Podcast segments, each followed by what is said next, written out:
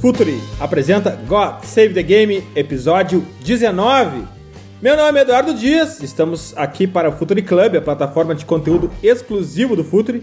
Acesse apoia.se barra Futuri. Inclusive, os assinantes Gold estão recebendo a newsletter Drive todo sábado de manhã e o nosso grupo exclusivo no WhatsApp é uma troca de muita ideia. Eu aprendo muito por lá e também Futuri Pro, Scout e inteligência de mercado. Seu time ganha mais jogos e gasta menos dinheiro. Saiba mais pelo comercial futuri.com.br. Futuri Pro que já está na série A do Brasileirão. Vamos conectar com o lineup de hoje. Vinícius Fernandes, dali Vini. Dali Jim, tudo bom, cara? Prazer estar aqui contigo. Valeu. Mais um, Henrique Lete, dali Lete. E aí, Dinho, beleza? Vamos que vamos e o tema tá legal hoje. Tá, tá bem legal. tu vai gostar. Michele Silva, dali Michele. Dali, nem vou me estender muito pro Let conseguir falar bastante do Tottenham. É, isso aí, vamos lá. Direto, mas antes do Tottenham, Leicester.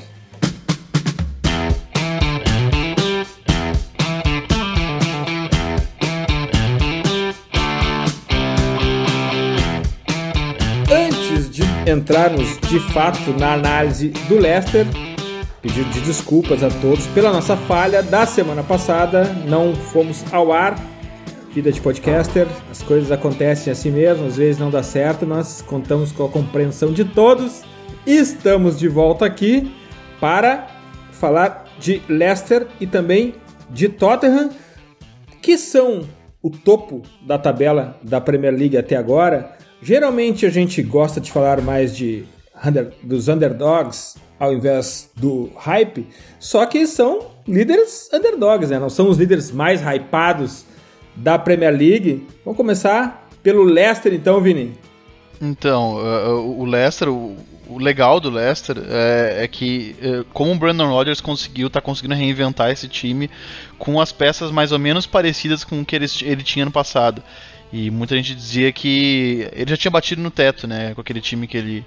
que ano passado fez uma campanha bastante consistente, que acabou escorregando nas últimas rodadas, deixando escapar por entre os dedos a, a vaga na UEFA Champions League com a derrota para o Manchester United na última rodada parecendo muito que faltou faltou elenco, né, no, na, naquele punch final, sobretudo a ausência dos dois laterais, né, do, do e do Ricardo Pereira.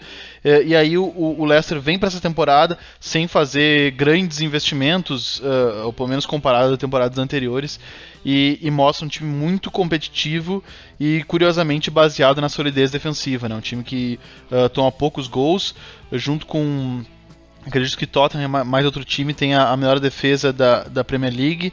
É, é, vem, é um time que vem sendo estruturado com uma linha de 5. E aí eu lembro daquele primeiro podcast que nós falamos sobre o Leicester, em que o Leicester tinha goleado o Manchester City jogando com uma linha de 5. E aí a gente acreditava muito que a, aquela, aquela escalação, e eu mesmo havia dito isso, que era uh, ocasionada pelo fato de o Leicester estar jogando contra um time mais forte, um dos favoritos, uh, um dos postulantes ao título da Premier League. Mas não, né? Desde aquele jogo uh, o Brandon Rodgers não perdeu mais e o Brandon Rodgers vem repetindo a linha de cinco jogadores com uma defesa bastante sólida e, e um time que uh, sai muito rápido em transição. Uh, o, o, Leicester ele tem menos posse de bola média do que o time do ano passado, talvez ele seja um pouco menos propositivo, mas ele é muito vertical. Acho que ao longo do podcast a gente pode esmiuçar mais esse modelo defensivo uh, tão híbrido do Rodgers. Vini, é, Leicester tem nove gols sofridos, Tottenham tem 9 gols sofridos, Aston Villa 9 gols sofridos, Wolverhampton, Manchester City, tô vendo aqui na minha frente, são esses. City, Wolves, Leicester Tottenham, e, Tottenham. e Leicester. Tottenham e Leicester. Essas, essas são, são as melhores defesas da Premier League. Michele? É, eu queria comentar ali que acho que parte desse dessa capacidade de adaptação do Leicester, assim, que eu acho que é um dos principais pontos a se destacar nessa temporada. Eu acho que tem muito a ver com a formação de meio campo ali, uh, com o Mendy e o Tillemans como esses dois jogadores mais posicionados à frente da defesa, que fazem esse bate-volta muito bem, principalmente o Tillemans. É um cara que eu já elogiei outras vezes aqui e acho que ele merece ser lembrado novamente porque ele vem fazendo algo muito competitivo nesse Leicester. Ele vem sendo um cara que oferece ali, uh, fecha as linhas, ele consegue ter ali boas interceptações a favor do time para recuperar a posse. Um cara que tem a qualidade do passe para sair jogando, para iniciar as jogadas, mas também para ter aquele passe um pouco mais terminal. E aí Uh, mais recentemente vimos também ele chegando na área para finalizar. Então o Tillemans meio que está fazendo um pouco de tudo nesse Leicester e eu acho que é um dos grandes destaques aí dessa equipe do Brandon Rodgers, principalmente quando tem Madison em campo, que daí tu fica, o adversário geralmente fica com muitas preocupações para lidar, né? Uh, e aí quando você tem Vard também para fazer esses movimentos de ruptura, de ataque, de oferecer esses recursos que até o próprio Vini falou em outros episódios que a gente sabe que ele tem, é realmente muito complicado bater esse Leicester, ainda mais com o Brandon Rodgers, que agora tem o Hunter também emprestado da Roma para chegar no segundo tempo com todo o gás, velocidade, enfim. Então, é um cara que também agrega muito pro Leicester chegando no segundo tempo, como foi contra o Arsenal, por exemplo. E, e, a Michelle falou do, disse do, do ressaltou do, do Tillemans, né, fazer, fazer uma dupla com o Mendy. É impressionante como eles são uma dupla completiva, né, como eles se, se completam, uh, sendo o Tillemans às vezes mais um iniciador de jogadas, um cara que tem um passe longo muito preciso, uh, uma figura às vezes quase de quarterback, né, que o, o Rubem Dias faz muito no, no, no Wolves, e já o, o, o, Mendy já é um cara mais circulação de bola, né, que, que toca e aparece, e como eles são caras muito bons para sair da pressão, e a gente comentou isso naquele podcast que a gente analisou, pós-goleada contra, contra o Manchester City, porque os, os gols que, que abriram a porteira para a goleada no, histórica né, no Etihad Stadium uh, foram justamente uh, dois movimentos de saída de pressão, tanto do Tillemans no primeiro lance, como do Mendy depois. E aí é muito importante ter esses volantes que são técnicos e vigorosos ao mesmo tempo, principalmente porque nesses times que jogam com 5-4-1, que é a formação que o Leicester jo joga, muitas vezes os volantes acabam ficando um pouco expostos, né? Porque eh, são praticamente só eles dois no miolo atrás de um batalhão de jogadores, né? É, é um, é um sistema que concentra muitos jogadores pelas laterais, mas às vezes não tem tantos, uh, tantos caras no, no, miolo central. E aí é muito importante ter jogadores uh, com esse vigor físico, que consigam aliar vigor físico com qualidade técnica e capacidade de gerar o jogo. E aí é impressionante como esses dois caras uh, casaram bem e também fica aquela pulga atrás na orelha, né? Eh, de como esse time vai reagir se perder um desses jogadores, eh, visto que também o Leicester vem usando força máxima em todas as suas competições, né? Todas não, né? Mas Premier League e uh, uh, Liga Europa, né? O Leicester tem, tem demonstrado que se, vai se preocupar com a Liga Europa nessa temporada. Eu acho muito legal, eu venho dizendo já há algum tempo que me parece que os times médios da Inglaterra deveriam olhar com mais carinho para a Liga Europa, como inclusive o Wolves acabou olhando na última temporada, acabou sendo eliminado, mas porque são times que têm mais investimento do que a grande maioria da Europa. Hoje em dia um clube médio como o Leicester tem uma capacidade de investimento maior do que grandes clubes às vezes da Itália, por exemplo, ou mesmo da Alemanha. Então o Leicester sim é um dos favoritos a, ganhar a Liga Europa. Eu acho que ele deve olhar com mais carinho, porque talvez seja um caminho mais fácil dele chegar à, à sua internacionalização, né, como clube, do que através da Premier League.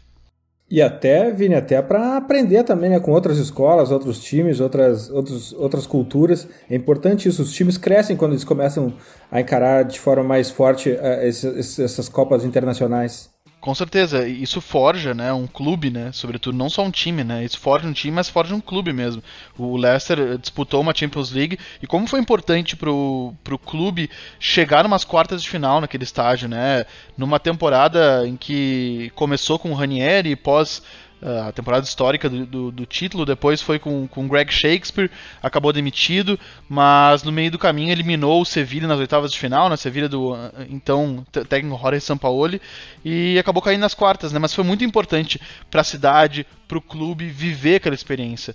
É, e, e, e, vale mesmo, assim, um título europeu para o Leicester no atual estágio do clube é muito importante, principalmente porque o Leicester mostrou pós-título uh, que aquilo não foi só uma casualidade. Lógico que uh, a maneira com que aconteceu, sim, foi, foi casual, dificilmente vai acontecer de novo. Uh, mas era, era o passo de um clube que estava se estruturando. Isso ficou muito claro. Eu, eu acho muito legal os movimentos do Leicester pós-título com o Ranieri. E eu assisti Leicester e Atlético de Madrid, ou melhor, Atlético de Madrid e Leicester no Vicente Calderon. E os ingleses beberam tudo que existia para beber em Madrid. Foi, foi, foi, foi uma experiência, foi legal. E Leti, são oito jogos, seis vitórias do Leicester. Três vitórias, duas derrotas e, por fim, mais três vitórias. Uma delas em cima do Arsenal, fora de casa ainda. É incrível esse começo de temporada, né? Ele é muito bom. É, na verdade, se a gente vai ver os últimos jogos, são só vitórias, né? Foram duas derrotas seguidas, o que deve ter ligado um sinal de alerta por ali. E, e, não podia ser diferente disso, afinal, uma derrota de 3 a 0 diante do West Ham, que tá se acertando, tá com um time um pouco melhor, mas é sonora, e depois uma derrota é, por 1 a 0 os dois jogos em casa contra o Aston Villa. Então, é, fica uma, uma marca, fica um. Pô, a gente tem que ver o que, que tá acontecendo de errado. E aí o time já vai lá e já retoma a confiança vencendo por 1 a 0 o Arsenal e aí já embala é, algumas goleadas, né, uma atrás da outra, vencendo o Leeds por 4 a 1 com muita maturidade. E é, é de um jeito que o, o, o, Brandon Rodgers comenta, né? Ele sabe que o time, para ele ser maduro, ele tem que jogar de mais de uma forma. E o Leeds é um time que ele te meio que te obriga a jogar de uma maneira determinada, caso contrário, vai acabar dando muito espaço para ele. E, e o Leicester mostrou isso. Tanto que o Leicester termina o jogo com uma posse de bola muito pequena, com pouco mais de 30%, e ainda assim sendo muito efetivo lá na frente, conseguindo criar muitas chances. Então é um time que tá, ele tá amadurecendo. A gente vê que ele tá em relação à temporada passada, por exemplo, quando ele estava num estágio parecido é, do que ele está nessa, na liderança, tá bem, é, tá empolgado, só que ele não conseguiu sustentar, não conseguiu segurar, ele acabou ficando um pouco previsível. E nessa temporada parece que a ideia é diferente, é de o time ter mais, ter um leque de opções para de, de, modelos de jogo, né, de ideias de, de centrar dentro da partida para ele justamente poder é, oferecer um pouquinho mais de, de, competitividade. Isso tem aparecido nessa temporada. O jogo contra o Arsenal também é um jogo que o time tem pouca posse de bola. Tem sido assim, inclusive nos jogos contra o, o Arsenal, as equipes contra o Arteta têm feito isso e tem dado certo. O Aston Villa, por exemplo, na última rodada também goleou o Arsenal fora de casa jogando dessa forma. Então o Leicester tem se mostrado um pouco mais adaptativo, o que é interessante.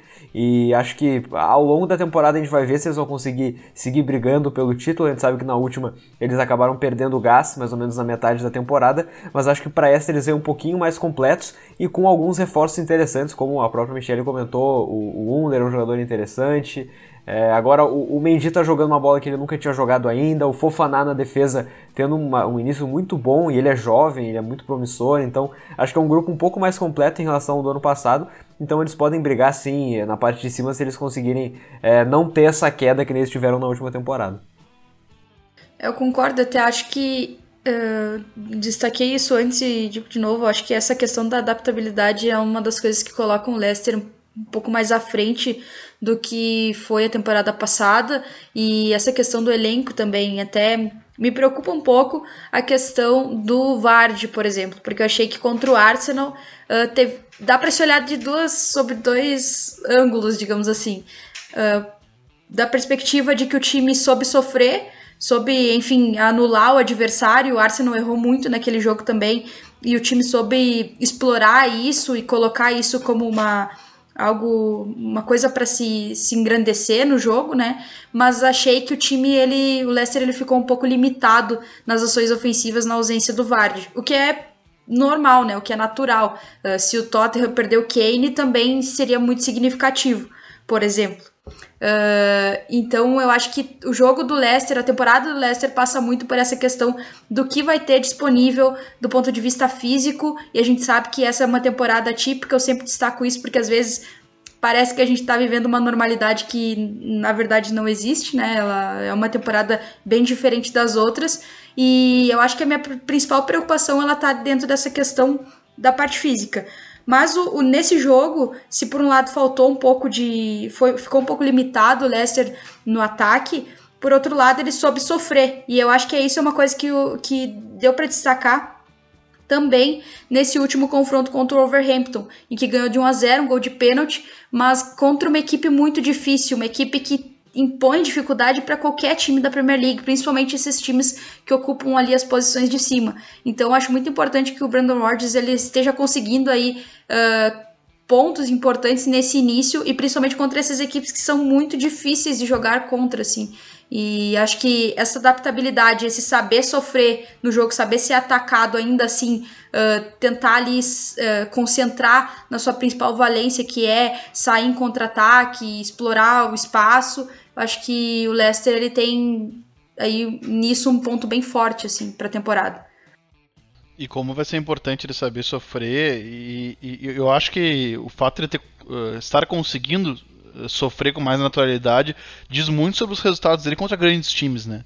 A vitória sobre o Arsenal, sobre o Manchester City, que era um grande problema do, uh, desse time do Brandon Rodgers, que era o embate contra os times de cima. Chegava na hora de uh, mostrar, de uh, toda aquela superioridade imprimida contra os times médios e pequenos da tabela. No ano passado foi assim contra os times grandes, né? A famosa briga de cachorro grande, aquela para ver aonde o Leicester podia chegar. E esses jogos, muita gente acho que acaba negligenciando em, em pontos corridos a importância desses jogos, dizendo assim: ah, vale, vale três pontos como qualquer outro jogo. Beleza, vale, mas são jogos que dão uma injeção anímica e um grau de confiança que podem ter um, um, que podem respaldar uma campanha, respaldar um trabalho para os jogos seguintes. E aí eu sinto que isso uh, fez falta para o Leicester no ano passado, que chegou no jogo decisivo contra o Manchester United, uh, talvez até com um espírito mais derrotado.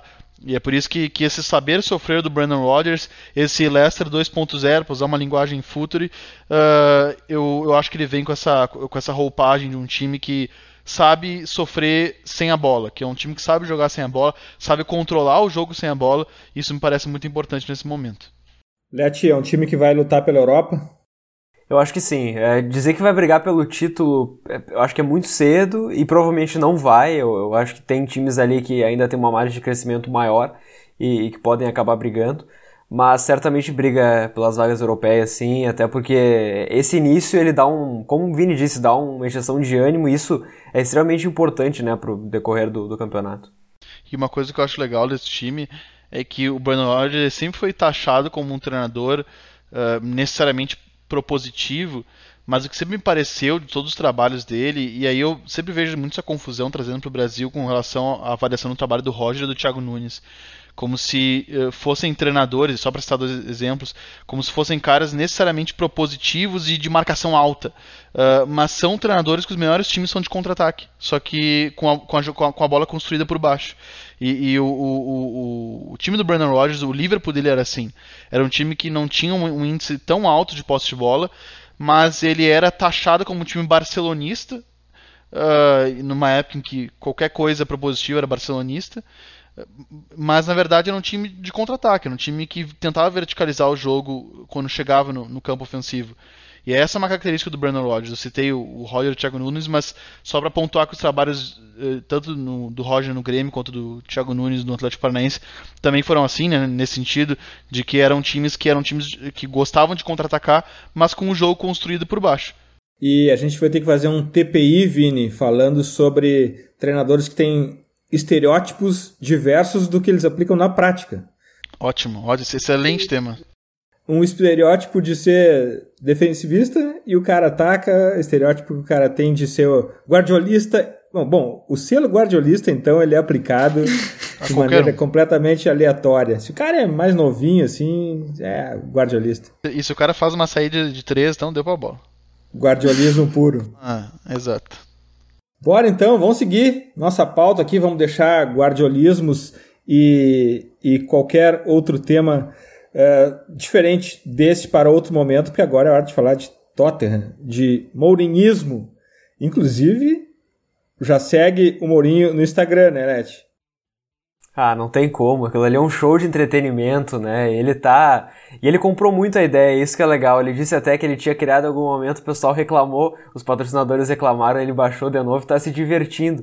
Ele disse que não sabe se os jogadores olham, mas é óbvio que eles olham, porque ele tá fazendo um post divertido por cada, no final de cada jogo, né? E sempre surpreende. No último jogo ele botou um limpando o sapato. Pô, sapato novo depois do jogo tem que limpar e tal. Quem quer esperar um negócio desses? E isso é um pouquinho assim do que é o Mourinho, né? E essa irreverência que ele tem, ele é um personagem muito marcante, então é, acho que ele tá sabendo usar muito bem o, o Instagram. Não, e, quando, e, a, e, as imagens e a foto que ele coloca quando ele perde o jogo. É, aquela foto quase nada posada, né? É. Bem espontânea. Mas Não, é divertido. Eu tô, eu tô adorando seguir Mourinho no Instagram. É uma dica futebolera que a gente deixa aqui. É legal, aí, né, então... Uh, desculpa te interromper, mas, mas, é muito legal como o, o, o Mourinho ele se aceitou também como um personagem, mas não se entregou a ele. Uh, na verdade, é, é, como, como ele está tentando uh, talvez se recolocar na carreira, mas ele também aceitou que, que ele tem um, um, papel, que ele tem uma persona pública e tá trabalhando bem com ela, tá se divertindo com isso, né? Criando o Instagram e vendo como a série ajudou um pouco na imagem dele, né? Enfim, acho que. Eu, eu, acho que é legal essa condução que o Mourinho tem dado pra carreira dele. Vini, a série, não só a série do Tottenham, como a série The Playbook na Netflix, onde tem um episódio inteiro dedicado a ele que é absolutamente fantástico. Os Mind Games do Mourinho. Então, esse é, essa é a dica futebolera Mourinho, né? O Instagram, a série no, na Amazon, é isso, né? E, a, e da Netflix é The Playbook. É isso. Então, chegamos ao time, Leti. Pois é, é um time que começou o campeonato perdendo e desde então não perdeu mais. É claro que perdeu pontos que acabaram é, sendo talvez mais dolorosos do que derrotas propriamente ditas, né? O empate contra o West Ham, um gol no finalzinho, um gol completamente impensável do Lanzini. O empate no finalzinho contra o Newcastle, um gol muito polêmico, que inclusive acabou gerando uma mudança de regra na Premier League. E foram dois momentos que o time poderia estar isolado na liderança hoje, indo para essa parada para a data FIFA, e certamente estaria com um ânimo ainda maior. Mas de, de todo modo, é um time que, que ele conseguiu aproveitar é, o início de calendário até um pouco tranquilo, com alguns duelos que a gente pode considerar fáceis, né, contra adversários que vão brigar na parte do meio, para baixo da tabela, como o Burnley, o West Bromwich, o Brighton. O Tottenham ganha desses adversários, talvez não com tanta facilidade, mas mostrando um, um, um ar competitivo, que é certamente o que o Mourinho quer entregar para a equipe. E tem a, a, grande goleada contra o United, a goleada contra o Southampton, que também está na parte de cima da tabela, que são vitórias que certamente levantam o ânimo do time. E é, é claro que a gente espera muito mais é, do, do, time contra adversários um pouco mais frágeis, como por exemplo o West Bromwich e o Brighton, que o Tottenham teve muita dificuldade, teve que ganhar é, resolvendo jogos no, nos detalhes, mas é, tem mostrado muitas potencialidades, principalmente com Son e Kane é, sendo simplesmente fantásticos. Eu acho que o que o Kane está fazendo, a gente não tinha visto acontecer no início de Premier League ainda. Ele está sendo um dos artilheiros e um dos líderes em assistência. Ele está dominando a Premier League de uma maneira fantástica. E isso certamente transforma o Tottenham é, em um candidato, mas eu acho que isso vai ser posto à prova agora no retorno da, da data FIFA. Se o Tottenham conseguir sair bem dessa sequência que vai ter, assim, três jogos em sequência, contra o City, contra o Chelsea e contra o Arsenal, e depois pega o Crystal Palace e aí na volta já pega o Liverpool e o Leicester. Então desses seis jogos, cinco são contra adversários ali pelo menos por vagas europeias. E se o Tottenham conseguir sair bem nesses 16 pontos, tirar uns 10, 12, a gente já vai poder dizer, pô, então talvez o time vai brigar por alguma coisa nesse campeonato. Agora, se for uma sequência decepcionante, isso acho que vai acabar é, destabilizando muito o time. É claro que o campeonato ainda é muito longo, mas é uma sequência muito importante que se o time conseguir tirar de letra, certamente vai ser um, um grande aviso para toda a Premier League, né? E acho até que aí entra aquilo que a gente falava sobre o Leicester, né? De ganhar esses jogos grandes, assim, para te dar uma confiança, né? Algo que, não sei, assistindo o All or Nothing me deu muito essa impressão, assim, de que é um elenco que precisa estar todo o tempo com essa injeção de ânimo do Mourinho, assim, no sentido de fazer eles acreditarem de que podem entregar muito em campo, assim, de não desanimar, né? Porque eu acho que o Tottenham ele tem bons jogadores, muito bons jogadores. Acho que concordo com o Leti quando ele fala da questão do Kane. Acho que, uh, inclusive, o Tottenham ele tem uma das melhores duplas da Premier League, né? Son e Kane. Uh, quase 30 vezes combinados aí entre gols e assistências, se, não, se é que já não chegou aos 30. Uh, então é algo muito significativo você contar com os dois. Acho que enquanto o Tottenham puder contar com esses jogadores, ele já já pode ser considerado aí um favorito por quem ele tem, né? Por ter o Mourinho aí com uma temporada inteira, né? Começando desde a pré-temporada, que claro que foi atípica essa, mas que ele tá desde o início, ele tá colocando ali a identidade dele pro time, ele tá tendo essa questão do ânimo de, de fazer os jogadores acreditarem na proposta, que eu acho que é um talvez um dos grandes méritos dele, assim. E eu acho que é um elenco muito dedicado também. E nessa temporada teve a chegada aí de jogadores importantes. Eu acho que dá para destacar o Doherty no sentido assim de ser um cara que uh, combina muito bem com o time, porque o Mourinho ele, ele usa bastante esses, esses laterais, enfim, os lados do campo. E o Doherty ele encaixa muito nisso, ele entrega assistências, né? E e para esse ataque que já é muito potente, isso é ainda mais significativo. Mas eu acho que o principal cara que chegou e realmente mudou o patamar do time assim foi o Royberg e foi por um foi, foi por até barato, assim, na minha opinião, por, por, tudo que ele vem entregando do ponto de vista de, de caras que dominam, assim. A gente falava antes do Tillemans, do tanto que ele contribui para esse Leicester, de ser um cara completo, um cara que entrega o passe, mas também sabe uh, jogar sem a bola, né? Sabe dar sua contribuição defensiva. E eu acho que o Royberg, ele é um cara que consegue entregar nas duas fases do jogo. E isso, para mim, no futebol, cada vez é mais importante, é mais exigido. E para mim ele combinou total assim com esse com esse Tottenham e para mim é um dos principais pontos do Tottenham estar onde está, uh, além de Soul Kane, além de Mourinho, é o Højbjerg e a forma como o Mourinho utilizou ele, deu esse protagonismo para ele no time assim. É, eu acho muito significativo mesmo. E, e, esses últimos jogos, eu até não sei qual a opinião do Let sobre isso, mas me parece que talvez o, o rumo do, do, do, do, Tottenham seja muito uh, Uh, o sucesso dele depende muito de estabilizar a defesa, justamente porque ele sabe que ele tem um ataque muito efetivo, né? Que principalmente agora com a chegada do Bale reforça ainda mais. Uh, Kane, Son e Bale, é, se não é o maior ataque da Premier League, é tá ali junto com o Liverpool, talvez Manchester City, mas é, é um ataque que não deve para nenhum ataque do mundo. Mesmo, assim, é um ataque muito, muito, muito bom, muito completo.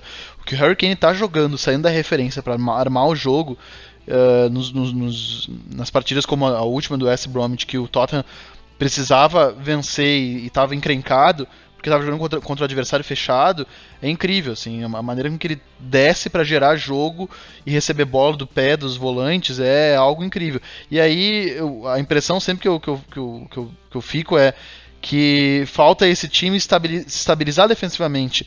E a entrada do, do Dyer me parece sido muito importante. A entrada do Dyer na defesa me parece um ponto de equilíbrio. E não à toa o Tottenham sofreu poucos gols nas últimas rodadas, né? Uh, desde a chegada dele, eu tenho algumas. Uh, sei que tem muita gente que gosta do, do, do Sanches, eu tenho algumas críticas a ele.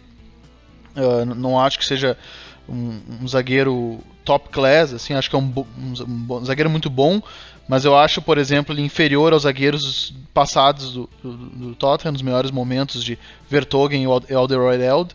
Uh, então a, a, descida do Dyer, eu acho que ela, ela solidifica um pouco o Tottenham. E aí também o entrosamento dos dois laterais, que pra mim está muito claro que são os laterais titulares do Tottenham, que é o Doherty e o Reguilon. Uh, e à frente deles, dois volantes uh, de muita capacidade física, né? Uh, se eu falei da capacidade física do, dos volantes do Leicester, os do Tottenham, eles têm uma capacidade física, são até mais vigorosos e mais defensivos, e são caras muito combativos e com muita resistência, né? Tanto o Royberg quanto o Sissoko parece ser uma afirmação. Então, eu, eu, vejo um, um que estava tateando muito para tentar encontrar um time, e aí faz parte, porque ele pega o time das mãos do Pochettino na temporada passada, uh, um time ainda em formação, recebendo jogadores, e aí ele tem um time novo nessa temporada, e acho que ele está começando a encontrar essa forma, talvez ele vá mudando ainda ao longo do ano, mas o, o, se a gente for olhar os grandes trabalhos do Mourinho ao longo da temporada, ele tem meio que um esqueleto. Ele não roda tanto o time como, por exemplo, o Jurgen Klopp roda, sempre rodou o seu trio de meio campo nos, nas temporadas vencedoras, as últimas duas do Liverpool, o tripé de meio campo do Klopp rodou muito ao longo da temporada. O, o tripé, o, o, o, time do, os times historicamente, os times do Mourinho, eles são muito, a gente sabe do 1 ao 11 quem são. A Inter de Milão dele campeã, o, o Chelsea dele multicampeão também, o próprio Real Madrid dele que fez sucesso uh, em alguma medida na, na Espanha, e eu acho que ele está começando a encontrar esse esqueleto no Tottenham num momento importante, em que é, é importante o Tottenham se firmar na ponta de cima e não sair mais da ponta. E a gente vê como dá para acertar um time, às vezes alguns dos principais erros em detalhes, né? Porque o Tottenham estava tomando muitos gols de bola parada e sofrendo muito na bola parada, né? Não só tomando gols como é, cometendo pênaltis nesse sentido. E aí o Mourinho foi lá no jogo contra o United, ele bota o, o, o Sissoko, que ele não vinha sendo titular, vinha sendo o Inks. E, claro, o Dyer na defesa também ajudando muito nesse sentido, é um jogador que mais ganhou duelos aéreos na defesa. O próprio Kane, quando ele volta, ele ajuda muito também, tirou bola em cima da linha pra caramba e tudo mais.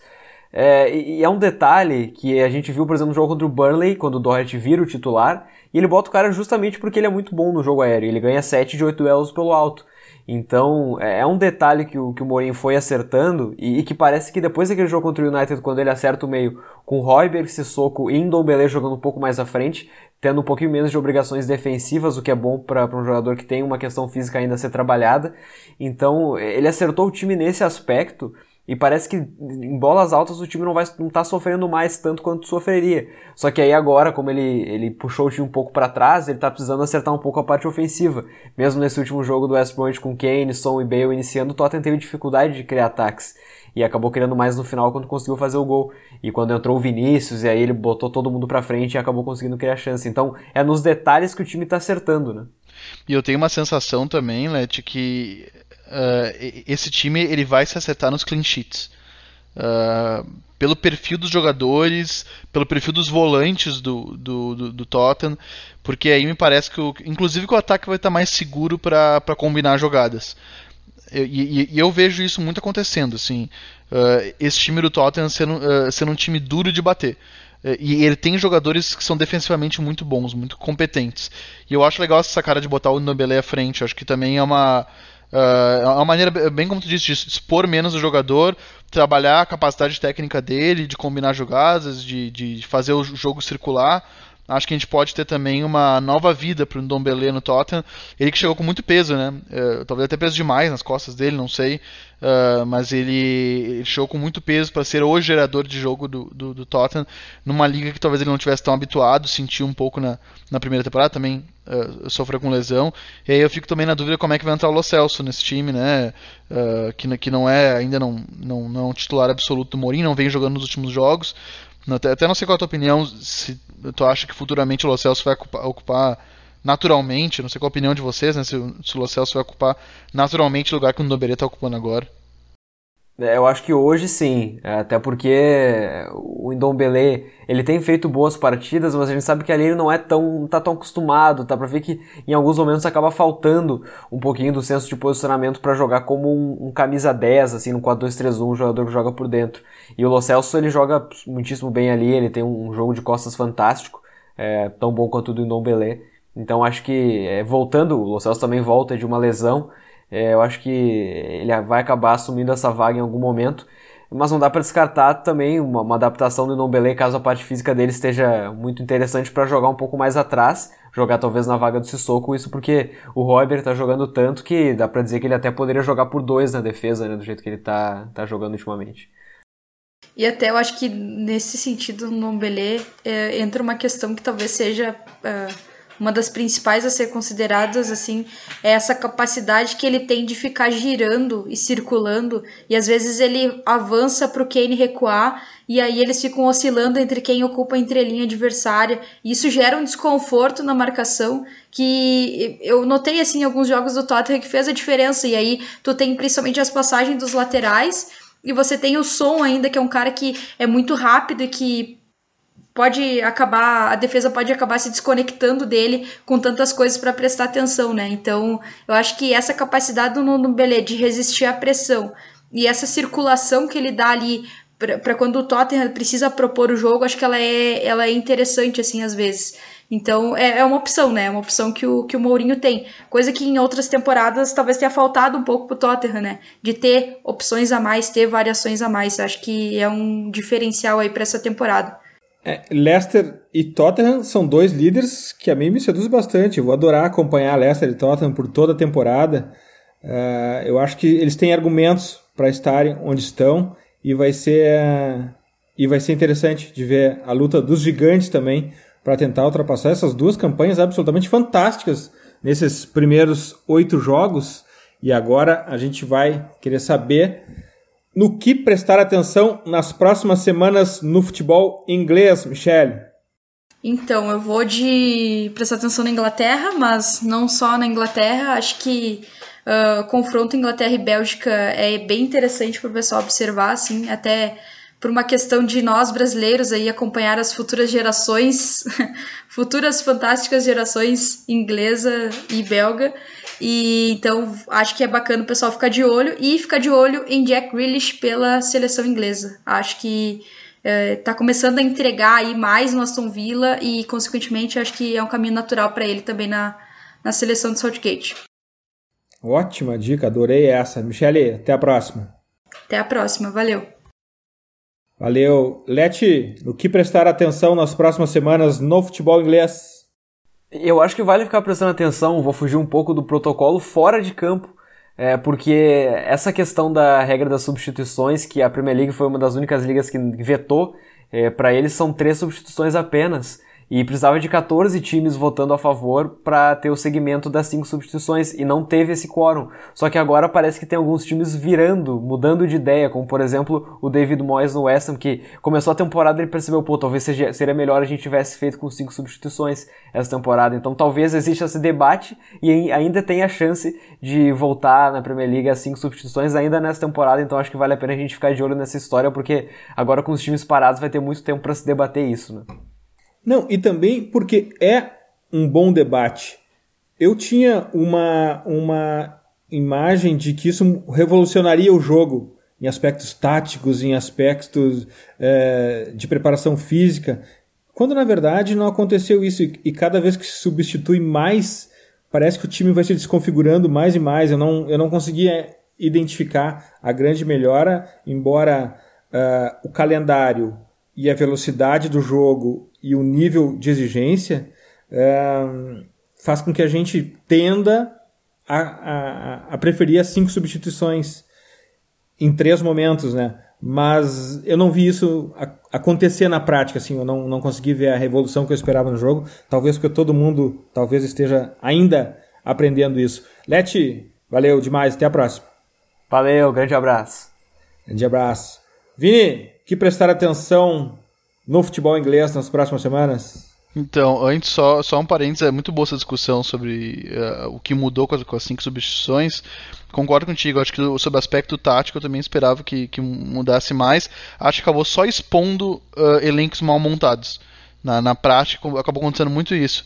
Uh, entrando muitos jogadores Uh, e, e, e, o time principal se descaracterizando, bem, bem como tu disse, e entrando jogadores que acabam comprometendo muito a, a, a qualidade coletiva do time e, uh, consequentemente, expondo o trabalho dos cartolas. Vini, uh, Vini, oi. Vini, e não raro treinadores não usando todas as substituições. Sim, mostrando que também não confiam em todas as opções que eles têm em campo. Enfim, é, é é, é, o, que, é o que eu venho dizendo, né? Às vezes o, o, algumas alternativas eles vão deixando o rei nu, né? Uh, e, e é o que tem acontecido no, sobretudo no futebol brasileiro. Mas uh, sobre o que presta atenção na Inglaterra, uh, vou seguir mais ou menos na, na, na linha da Michelle sobre a, a, seleção inglesa, o English Team. Uh, o, com relação ao, ao, ao Grealish, também estou muito curioso para ver como é que eh, ele vai estar tá na seleção inglesa, porque o Grealish aí acho que vale um podcast só sobre ele, acho que ele está devendo e vai ter ainda, que ele ganhou muita massa muscular, ele, ele é um jogador uh, cada vez mais diferente daquele meia da Championship, que só era um cara driblador, uh, que parecia um jogador sul-americano que falava inglês. ele é cada vez um jogador mais efetivo e, e, a musculatura dele, a condição física dele tem mudado o estilo de jogo dele também. mas sobre a Inglaterra, eu também tenho outra curiosidade de ver como é que o, o, o, Gary Southgate vai resolver a questão dele no gol. Porque o Nick Pope, desde a Copa do Mundo, ele é um titular incontestável. Ele vem numa temporada muito ruim uh, uh, pelo Everton, a, a, despeito da, a despeito da temporada do time, né, que é muito boa, né, uh, coletivamente e individualmente também. O Nick Pope faz uma temporada muito fraca e ele tem, né, a, ali na sombra dele o, o, Henderson que não, não vem jogando no, no United e o Pickford e o, e o Nick Pope, que esse aí talvez seja uma, uma, uma afirmação uh, uma, uma, realidade né, na, na, na, comparação com ele. E também, ainda envolvendo o, o Pickford, tem o, o lance da, da, lesão do, do, do, Van Dyke, né, que para muita gente foi uma entrada muito criminosa. Para mim, foi uma entrada extremamente imprudente dele. Acho que pouco. Uh, que ele foi pouco Não colega, foi ele foi pouco. Não foi a primeira. Não dele. foi a primeira, acho que ele foi pouquíssimo. Acho que ele foi pouquíssimo responsável uh, com, com um colega de trabalho dele. Ele poderia ter. A lesão poderia ter sido muito maior ainda. Era um lance que o juiz já tinha apitado e ele deu um carrinho na altura do joelho. Não dá nem pra dizer que foi sem querer, né? Então acho que ele foi extremamente irresponsável. E ele vai jogar com muitos companheiros de Liverpool, né? Inclusive o, o capitão da seleção dele é o Henderson, que também é o capitão no Liverpool. E aí eu fico na dúvida de como é que uh, o, o, o Gary Southgate vai lidar com esse bastidor, né? Uh, que, que é realmente importante. E se ele vai acabar usando isso como mais um componente para sacar o Jordan Pickford da titularidade. E Vini também acrescento a, a, a uma dica a mais que são os brasileiros da, os brasileiros da Premier League pela seleção, né? Douglas ah, Luiz. Brasile... Na seleção ah, brasileira. Sim, com certeza. É, Deixa eu é, declarar é uma... meu amor pro Douglas Luiz, por favor. Que, tam, é, que também tá, tá, tá merecendo um, um carinho maior do nosso podcast. É verdade. Verdade. O Aston Inclusive... Villa, ó, e si, né? Vou pegar um, fazer Exato. um de duas horas sobre o Aston Villa. Inclusive, inclusive fica a dica, né? Uh, jogadores da Premier League em soluções pelo mundo, quem sabe vira pauta para um podcast aí. Valeu, Vini. Até a próxima. Valeu, Jim. Obrigado. Sempre um prazer. Futeboleiras, futeboleiros, nós somos o Futuri e temos um convite para você. Pense o jogo. Valeu, até a próxima.